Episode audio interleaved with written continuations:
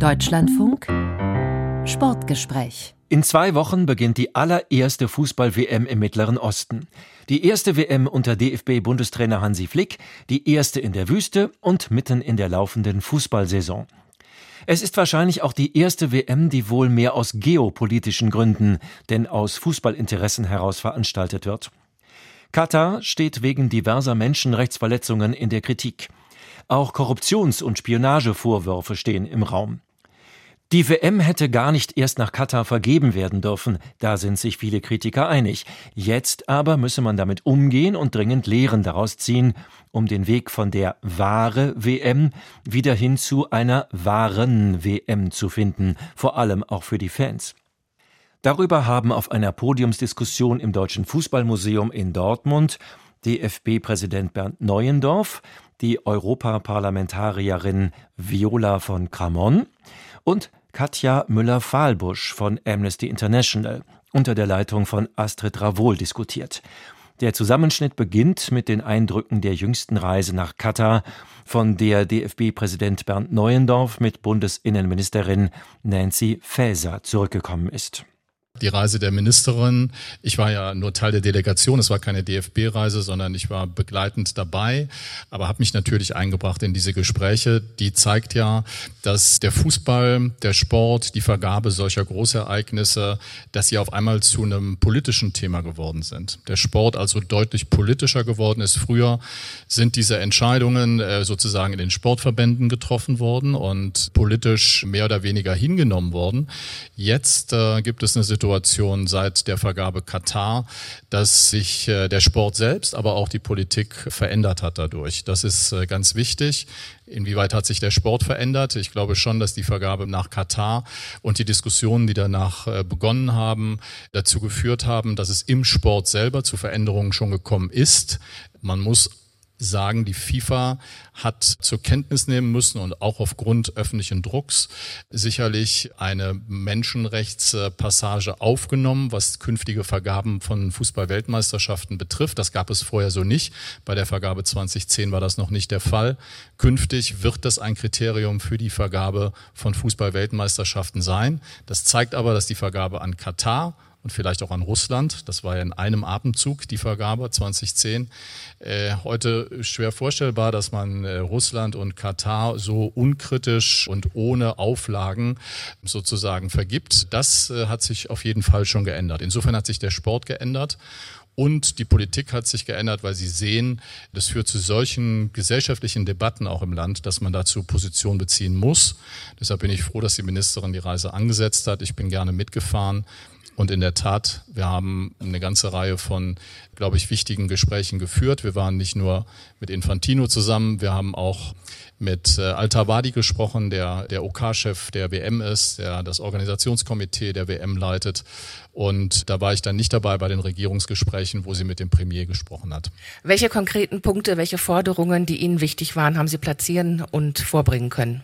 Also zuerst mal äh, ist ja wichtig, was die Ministerin wollte. Sie wollte schon dafür sorgen, aber das ist natürlich auch ein Anliegen von mir gewesen, dass äh, nochmal ausdrücklich die Aussage kommt der katarischen Seite, dass Menschen, die zur Fußball-Weltmeisterschaft kommen, egal welchen Glaubens, egal welcher sexuellen Orientierung, egal welcher Hautfarbe, sich sicher fühlen können in diesem Land. Diese Zusage hat sie jetzt vom Premier erhalten. Wir haben äh, gesagt, gut, das ist erstmal wichtig. Wir hatten selber beim DFB eine Veranstaltung mit Menschen aus der LGBTIQ-Szene und ähm, von Frauenrechtlerinnen, die auch dabei waren, die uns ganz klar gesagt haben, das ist für sie der Hauptgrund, diese Unsicherheit, nach Katar zu reisen, weil sie äh, diese Garantien vermissen, weil sie nicht sicher sein können, was ihnen geschieht. Und wenn sie äh, Händchen haltend über einen Boulevard laufen und ähnliche Beispiele. Ähm, das sind Themen, die die Ministerin sehr beschäftigt haben, die sie offensiv angesprochen hat. Mir ging es ganz besonders darum, ganz generell auch zwei Punkte nochmal zu platzieren. Und die habe ich schon mehrfach platziert. Infantino war auch schon beim DFB. Äh, da habe ich sehr deutlich gemacht, dass wir schon der Meinung sind, dass die FIFA eine hohe Verantwortung hat Richtung Menschenrechte.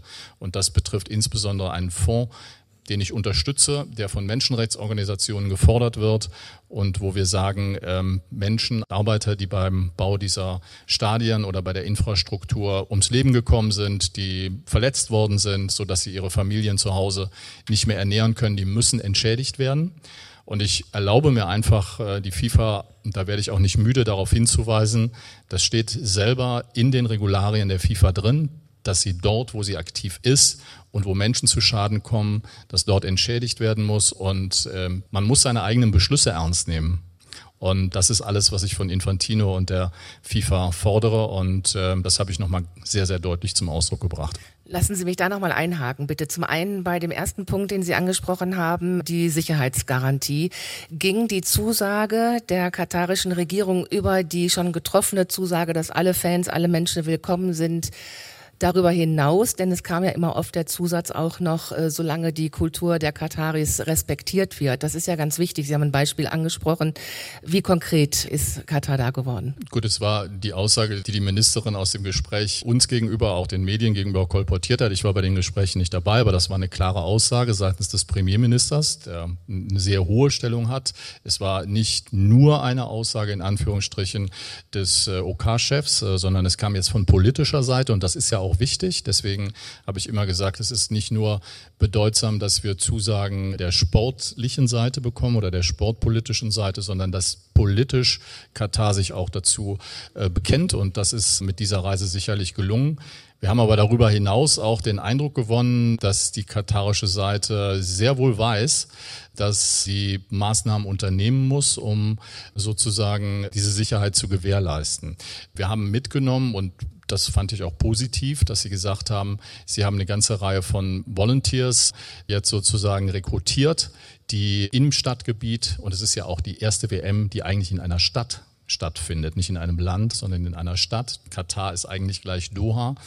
Und mit den ganzen Herausforderungen, die damit einhergehen und äh, dass man da schaut, dass diese Volunteers einen Blick darauf haben, deeskalierend wirken müssen, präventiv wirken müssen, wenn es zu Übergriffen kommt, wenn es zu kritischen Situationen kommt und dass diese Menschen dann auch Anlaufpunkte haben, wo sie diese Vorfälle melden und wo dann auch sozusagen ähm, Abhilfe geschaffen wird. Also das habe ich zum ersten Mal so gehört und äh, das war für mich neu und insofern hoffe und glaube ich, dass das mit den Garantien, äh, dass sie das ernst nehmen und ernsthaft versuchen wollen, dass es zu keinen gravierenden Übergriffen kommt.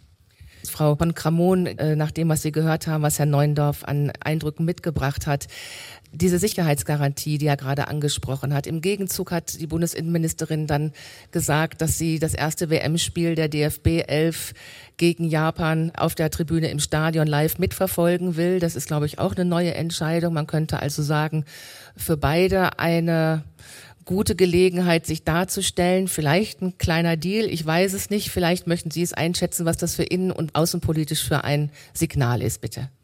Ja, ganz herzlichen Dank. Das ist natürlich im Grunde eine Selbstverständlichkeit, dass Fans sicher sein sollten. Also ich muss ganz ehrlich sagen, wenn ich die Reise unternehme, um mit einer Aussage zurückzukommen, die im Grunde redundant ist, also wenn ein Host Country, ein Austragungsstandort nicht in der Lage ist, die Sicherheit der Fans sicherzustellen, ja was denn dann? Wie kann man sich um Weltmeisterschaften, Fußball-Weltmeisterschaften bewerben, wenn man ernsthaft eine Woche vorher noch Besuch von der Bundesinnenministerin braucht, um diesen Satz abzusondern? Sorry. Also mir fehlten die Worte, wenn das quasi ähm, das Zugeständnis ist, was wir uns von einer katarischen Regierung wenn wir das gebraucht haben, ich glaube, das ist deutlich zu wenig. Also von daher würde ich sagen. Alles, was hier besprochen wird, ich meine, das ist doch wirklich ein Witz. Ja? Also, wir müssen uns doch darüber unterhalten, worüber wir eigentlich sprechen. Wir sprechen darüber, dass vor knapp zehn Jahren ein Land, das überhaupt gar keine Fußballtraditionen hat, das wirklich antizyklisch jetzt gegen den Willen von Spielern, von Verbänden, von Athletinnen und eben den Fans eine Fußball-WM, ein Sport-Großereignis ausrichten darf, ja, es ausschließlich dazu dient, das eigene Renommee auf internationaler Bühne zu polieren. Nichts anderes ist das.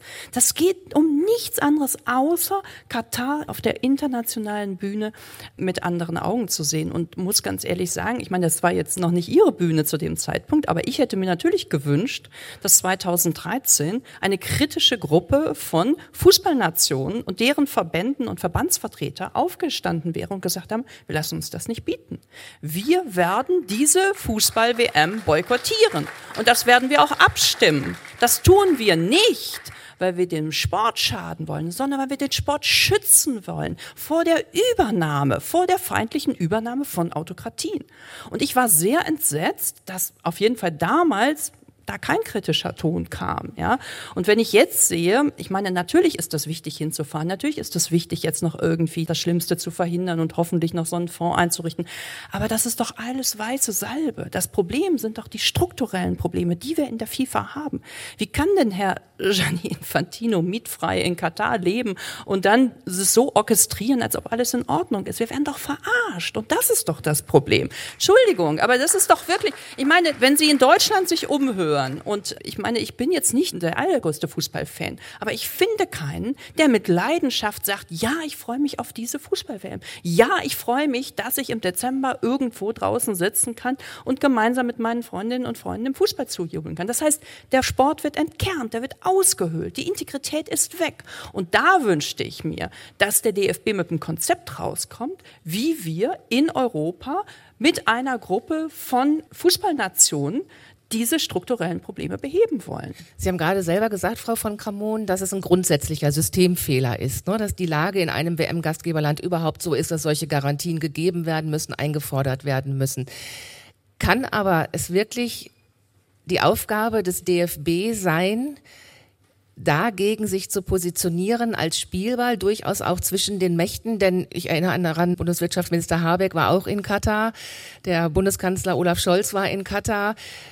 Sind Sie mit vollen Händen zurückgekehrt? Ich weiß es nicht. Wir wissen noch nicht, wo die Wärme demnächst herkommt, das Gas, was uns im Wohnzimmer vielleicht wärmt. Und wenn ich mich umschaue, viele deutsche Firmen sind natürlich auch ein Stück weit mit beteiligt. Also fordert man da nicht zu viel? Genau, wir haben im Moment ein massives Problem. Wir haben eine Gasmangellage und natürlich ist ein Bundeswirtschaftsminister aufgerufen, das zu beheben. Ja, und er musste einen Bückling in Katar machen, damit wir hier im Winter nicht im Kalten sitzen. Das ist nicht so gewollt gewesen und ich glaube, das hat ihn sehr viel Überwindung gekostet.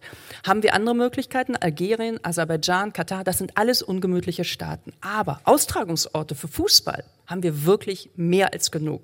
Da sind wir nicht angewiesen darauf, dass wir nach Katar fahren und da den Bückling machen. Und daher würde ich da schon auch einen signifikanten Unterschied sehen. Das eine ist die Entscheidung von mehr oder weniger ähm, schwierigen Entscheidungsprozessen, wie sie dann zustande gekommen sind, sich genau für Katar zu entscheiden können wir ja gleich noch drüber reden, was der Hintergrund war. Und das andere ist, dass wir jetzt übergangsweise in einer sehr schwierigen Situation Gas einkaufen müssen. Ja. Und das Zugeständnis zu vergleichen mit dem äh, Zuschlag, den man Katar gegeben hat, finde ich schwierig. So. Und deswegen glaube ich, einfach nochmal darauf zurückzukommen, Herr Neudorfer ist daran nicht schuld. Aber eine Fußball-WM ohne die Kernnation, die gesagt hätten, wir machen bei der Qualifikation, machen bei der WM nicht mit, hätte sich niemand angeguckt. Da hätte die FIFA garantiert aufgrund des politischen Drucks sich umorientieren müssen. Bin mir relativ sicher. Ob es Versuche gab, weiß ich nicht, aber ich hätte mir auf jeden Fall eine klarere Formulierung dieser, dieser Kritik gewünscht. Frau Müller-Freibusch, teilen Sie diese Einschätzung oder sagen Sie, nein, man braucht ein Schlaglicht, um gerade in so einem Land wie Katar, wo die Menschenrechtsverletzungen so immens sind, Aufmerksamkeit zu schaffen, Diskussion zu schaffen. Das ist ja immer wieder gerne ein vorgebrachter Satz aus Seiten des Sports, dass der Sport dies leisten könnte. Glauben Sie das? Naja, es sind ja mehrere Punkte. Ähm, die Frage, teile ich das, den Punkt von, hätte diese Vergabe so erfolgen dürfen? Nein, sie hätte nicht so erfolgen dürfen, den teile ich. Weil bei der Vergabe 2010 haben Menschenrechtsfragen, Nachhaltigkeitsstandards überhaupt keine Rolle gespielt. Und nur mal zur Erinnerung, also die Lage der, der Rechte der Arbeitsmigranten war 2010 längst bekannt. Selbst das sozusagen katarische nationale Menschenrechtskomitee hat seit 2006 gesagt, wir müssen das Kafala-System abschaffen. Also insofern, man wusste schon, in welches Land man vergibt und die FIFA hat sich null darum geschert. Und sie hat sich im Übrigen auch lange danach nicht darum geschert. Äh, die FIFA hat uns bis 2015 gesagt, dass sie der Meinung ist, dass die Situation der Arbeitsmigrantinnen in den Stadienbaustellen sozusagen not ihr Business wäre, sondern dass das sozusagen eine katarische Frage ist. Also ja, in dem Punkt stimme ich zu. Diese Vergabe hätte so nicht äh, folgen dürfen. Und unsere Forderung ist ja auch, dass zukünftige Vergaben anders passieren müssen, dass sie verbindlich gekoppelt sind an Menschenrechtsstandards, an Kriterien und auch an Nachhaltigkeitsfragen. Die andere Frage ist ja sozusagen, ne, bringt das was? Bringt das positive Veränderungen? Da muss man ganz klar sagen, wenn man zurückguckt, es gibt keinen einzigen empirischen Beleg dafür, dass irgendwo jemals Vergaben von sportlichen Großevents irgendetwas zum Besseren gewendet hätten. Das war in China nicht so. Man hat nach China sozusagen die Olympischen Spiele 2008 vergeben. Es hat nichts gebracht. 2022 wissen wir, dass die Menschenrechtssituation Situation noch schlechter war als 2008. In Russland hat es nichts gebracht, Aserbaidschan. Wir können sozusagen eine ganze Reihe, es gibt ja auch neben dem Fußball noch andere Sportarten. Also egal, wo man hinguckt, es gibt keinen einzigen empirischen Beweis dafür. Ich finde, Katar ist insofern ein bisschen besonders, weil wir, glaube ich, auch noch nie so lange und so vehement eine Diskussion hatten über Menschenrechtsfragen wie zu Katar. Also seit zwölf Jahren guckt die Öffentlichkeit hin, und zwar nicht nur wir, ne? wir als Amnesty haben das auch bei Russland getan, wir haben es auch bei Beijing getan, wir haben es bei Aserbaidschan getan, wir haben es getan, wenn in Saudi-Arabien die Formel 1 stattfindet, aber jetzt gucken auch andere hin.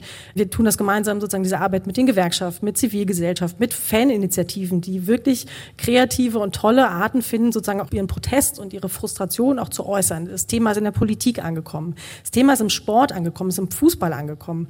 Und ich glaube, ähm, ich wage mir keine Prognose, weil dann ja immer die Frage kommt, ne, hält das über 2022 hinaus? Ich finde es sehr, sehr schwierig zu prognostizieren. Aber das ist tatsächlich eine Besonderheit in der Katar-Debatte und das ist auch eine Besonderheit mit Blick auf die Entwicklung des, des Sports. Der DFB hat sich eine Menschenrechtspolicy gegeben. Wir hätten uns das früher gewünscht, aber es ist passiert. Die FIFA hat äh, sich sehr spät und unserer Meinung nach auch noch nicht zufriedenstellend sozusagen bewegt. Aber ne, auch die FIFA hat eine Menschenrechtspolicy, hat die Statuten geändert, hat eine Nachhaltigkeitsstrategie verabschiedet. Da kann man jetzt kritisch sagen, ja, Papier ist geduldig und wir werden auch die FIFA messen, was im März 23 passiert, wo die WM dann vergeben wird und wie sie vergeben wird vor allen Dingen. Aber ich sehe da schon sozusagen Punkte, die mich mit Blick auf den Sport ich will nicht sagen hoffnungsvoll stimmen lassen, aber wo ich schon sozusagen einen qualitativen Unterschied auch zu vorherigen äh, Sportevents sehe. Ich komme jetzt einmal auf den Entschädigungsfonds zurück, den Sie ja mit anderen NGOs auch gefordert haben. 440 Millionen Dollar soll am besten die FIFA in einen Entschädigungsfonds zahlen, auch mit Unterstützung der Kataris. Die FIFA sträubt sich. Sie haben das Argument vorgebracht äh, bei Gianni Infantino, beim FIFA-Präsidenten. Und einen Tag nach ihrer Rückreise sagt der katarische Arbeitsminister, das war ein Werbegag, die Forderung nach diesem Fonds. Wie fühlen Sie sich da in solchen Momenten? Dass das mit einem Fingerschlag weggewischt wird?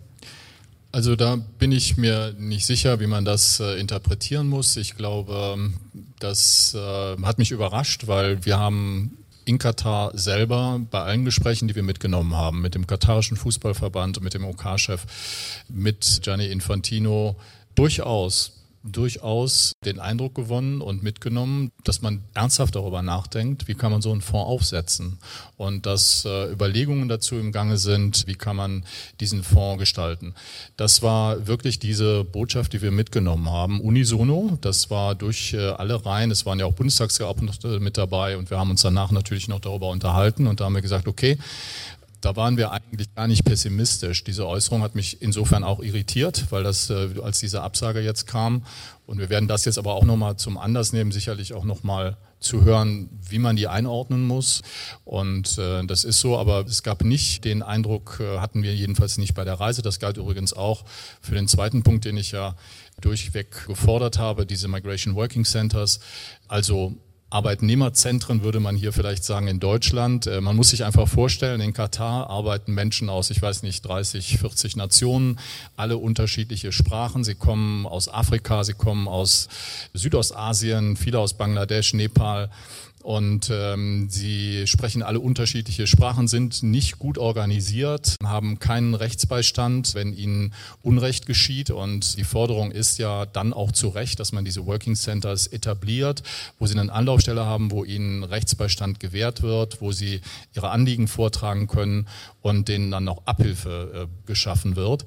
Und das äh, ist auch eine zentrale Forderung auch von, von mir, auch vom DFB gewesen. Auch hier hatten wir durchaus den Eindruck, dass wir hier nicht auf brüske Ablehnung gestoßen sind. Und das ist ja, glaube ich, auch ein bisschen der Sinn von Politik, dass wir stetig daran arbeiten, dass diese Dinge, dass wir sie immer wieder vortragen. Ich habe sie nicht zum ersten Mal vorgetragen, sondern mehrfach jetzt in den Begegnungen mit Kataris, mit der FIFA, warum es wichtig ist. Äh, ich habe Sie erinnert an Ihre eigenen Beschlüsse und an Ihre eigenen Papiere, dass man sagen kann, man muss das ernst nehmen und, ähm, und trete dafür ein. Übrigens nicht nur wir alleine, es kam ja gerade der Vorschlag, äh, ja, warum tun sich Europäer nicht zusammen? Ich darf es hier mal sagen, wir haben uns als Europäer seit geraumer Zeit äh, zusammengetan mit, äh, ich glaube, es sind jetzt neun oder zehn Nationen, die an dem Turnier teilnehmen. Wir nennen das die Working Group on Qatar in Europa, europäische Länder vertreten. Da ist Portugal, England, die Niederlande, ganz viele Länder dabei, wo wir gesagt haben, wir erarbeiten als Europäer und als diese Gruppe eine gemeinsame Position. Das ist nichts, was äh, wir alleine vortragen, sondern im Europäischen Verbund. Und das äh, ist eine Forderung sozusagen, die wir, die wir gemeinsam erheben, wo wir gemeinsam daran arbeiten und stetig immer wieder Richtung FIFA kommunizieren, und äh, auch Richtung Katar. Ist in der Gruppe einmal das Wort oder die Überlegung, der Gedanke gefallen, gemeinsam zu boykottieren und der FIFA so zu zeigen, wir spielen dieses Spiel, bei dem wir offenbar nicht ernst genommen werden, nicht mit? Nein, ich habe es auch schon mehrfach gesagt. Also ich glaube, ein Boykott die Reise mit der Ministerin hätte nicht stattgefunden und das Drängen auf Veränderungen in Katar hätte nicht stattgefunden, wenn wir boykottiert hätten. Das muss man ehrlich sagen. Ich bin schon ein wirklicher Verfechter davon, dass man sagen muss, äh, wir nutzen die Drähte, wir nutzen die Zugänge, die wir haben, um die Kräfte in Katar zu stärken, die Veränderungen wollen. Und die gibt's auch. Wir tun ja hier oft so, als ist es ein monolithischer Block, der, der konservativ ist und sich gegen jegliche Form von Veränderungen so sträubt. einem vor. Aber die Gesellschaft beispielsweise, das aber, ist ja eine kleine Aufgabe. Selbst das ist noch nicht Ja, es ist schwierig, worden. weil aber es ist eine heterogene Gesellschaft, wie wir auch. Es gibt Fliehkräfte in unserer Gesellschaft in alle Richtungen und es gibt konservative und fortschrittliche Kräfte und das ist in Katar auch der Fall. Und wir müssen diejenigen ermuntern und erstarken, die sozusagen diese fortschrittlichen Kräfte sind, die auf Veränderungen und Reformen hinarbeiten. Das ist mein Ansinnen mit den Forderungen, die ich stelle und äh, da werde ich auch nicht locker lassen und immer wieder versuchen, diese Menschen anzusprechen und sie zu unterstützen in ihren Reformbemühungen. Frau von Kramon, welche Möglichkeiten haben Sie auf Europaebene, auf Politikebene einzuwirken auf die FIFA? Der FIFA-Generalsekretär war ja kürzlich vor dem Europarat und hatte auch nochmal gesagt, ja, man will möglicherweise darüber nachdenken, diesen Entschädigungsfonds, den wir jetzt schon ein paar Mal angesprochen haben, von 440 Millionen Euro ähm, anzustoßen. Gleichwohl sind sich, glaube ich, aber alle hier auch einig, ohne die Kataris wird es nicht gehen. Also gibt es überhaupt auch von politischer Seite ein Packende, wo Sie agieren könnten? Also ich glaube, dass die Vergabe an Katar ja der absolute Tiefpunkt der Autonomie des Sports ist. Das kann man ja wirklich nicht anders sagen. Und da muss natürlich irgendwann Politik auf die Bühne treten und sagen, um den Sport zu schützen, um den Fußball zu schützen, müssen wir tätig werden. Ich glaube, es sind noch zwei derer, die im Exekutivkomitee ihre Stimme abgegeben haben, die nicht verhaftet sind oder im Gefängnis sind. Alle anderen sind als Verbrecher, als Kriminelle mittlerweile hinter Gittern. Und wenn man dann hört, also es ist einfach so verrückt, eine Bande Schwerkrimineller entscheidet über das wertvollste Sportereignis, was wir alle vier Jahre uns ansehen dürfen die Verhältnisse, bis wir an dem Punkt sind, bis wir das sehen können, sind so frappierend und so pervers, dass man es ja kaum noch ausdrücken kann. Auf der einen Seite werden wir die schönsten Spiele der Welt sehen. Es wird alles orchestriert. Es wird auch für die Spieler wahrscheinlich wunderbar sein. Also alles, was wir ja bisher in der Vorberichterstattung gesehen haben, war exzellent. Stadien sind runtergekühlt. Alles ist perfekt, ja. Und trotzdem können wir das nicht genießen. Und wir wissen, dass sehr viel Geld im Spiel ist, dass sehr viel Manipulation im Spiel ist und dass offensichtlich trotz des guten Willens die nächsten Vergaben wieder genauso ablaufen werden. Ja? Wir können ja gar nicht immer nur, und das ist natürlich auch sehr einfach gemacht, nach Katar oder sonst wo zeigen, wenn Herr Sarkozy und andere ja genauso Teil des Spiels sind. Und auch wir haben unsere Leichen im Keller. 2006 das Sommermärchen ist ja auch noch nicht so lange her. Also auch da wurde nachher nicht weiter ermittelt. Also deswegen Deswegen, es ist eine schwierige äh, Geschichte. Wir haben jetzt mal eine Studie lanciert, was man machen könnte institutionell institutionell. Und ich glaube, analog zur Welt-Anti-Doping-Agentur brauchen wir irgendwas, was diese Korruption beschränkt. Und wir haben den Vorschlag gemacht, wir brauchen eine Welt-Antikorruptionsagentur und versuchen dafür, jetzt Mehrheiten zu sammeln. Also auf der Regierungsebene, die Fans sind dabei, die Athleten sind dabei, es gibt viele Juristinnen und Juristen, es gibt äh, von Interpol, Europol, es gibt sehr viele Menschen, die sagen, ja, jetzt ist das Momentum gekommen, wo außerhalb vom Sport endlich eine Regulation einzusetzen hat, die diese Ausmaße der Manipulation so beschränkt und so sanktioniert, dass das wieder in anderen Bahnen läuft. Und darüber können wir noch mehr sprechen, aber das ist sozusagen ein Vorschlag, der auf dem Tisch liegt. Dem alles, was wir gehört haben, viele Fans sagen, der Boykott Katar beziehungsweise nicht meine WM. Herr Neuendorf, wenn Sie das hören, die Fans wenden sich ab. Ich sage immer jetzt so die Fans. In Frankreich habe ich gelesen, 30 Prozent der Fußballfans wollen kein Fußball gucken. Ich weiß nicht, wie die Zahlen hierzulande sind. Die Geschichte mit den gekauften Fans für die WM in Katar zeigt deutlich, dass die Fans das Vertrauen verlieren. Wie wollen Sie das wieder zurückgewinnen? Also äh, zu den konkreten Zahlen. Wir haben eine Statistik der FIFA vorliegen. Die ist ein paar Tage alt, aber da kann man erkennen, dass immerhin 35.000 Kartenanfragen jetzt äh, von Deutschland ausgegangen sind. 50 Prozent weniger als die WM ja, 2018 genau, in Russland. Genau, es sind weniger. Und äh, in anderen europäischen Ländern, glaube ich, vergleichbar. Gleichzeitig muss man sagen, dass es andere Regionen in der Welt gibt, wo ähm, ja die Nachfrage extrem hoch ist. Das gilt für, ich sag mal, Indien, für die ganze arabische Halbinsel, für die USA, Argentinien. Also da gibt es extrem hohe Zahlen. Und das muss man einfach auch sehen. Das heißt, wenn man die Erwartung hat, dass da möglicherweise Stadien nicht voll sind, ich glaube, das wird nicht passieren. Also es gibt auf anderen Kontinenten äh, hohes Interesse an dem Turnier. Aber möchten Und, äh, Sie gekaufte Fans nein. vor Ort haben, die auch für ihre also Inszenierung also bezahlt werden? Das ist mal, doch, verrät den Fußball doch ein naja, Stück weit. Sie hat es ja gerade selber gesagt. Ich weiß gar nicht, wie äh, belastbar das jetzt ist. Ich kann das auch wirklich hier nicht verifizieren aber das wäre natürlich äh, in der Tat äußerst merkwürdig. Sie hörten in der Sendung Sportgespräch einen Zusammenschnitt der Podiumsdiskussion im Deutschen Fußballmuseum in Dortmund zur WM in Katar. Weitere Informationen dazu finden sich auch auf unserer Website deutschlandfunk.de slash Sport.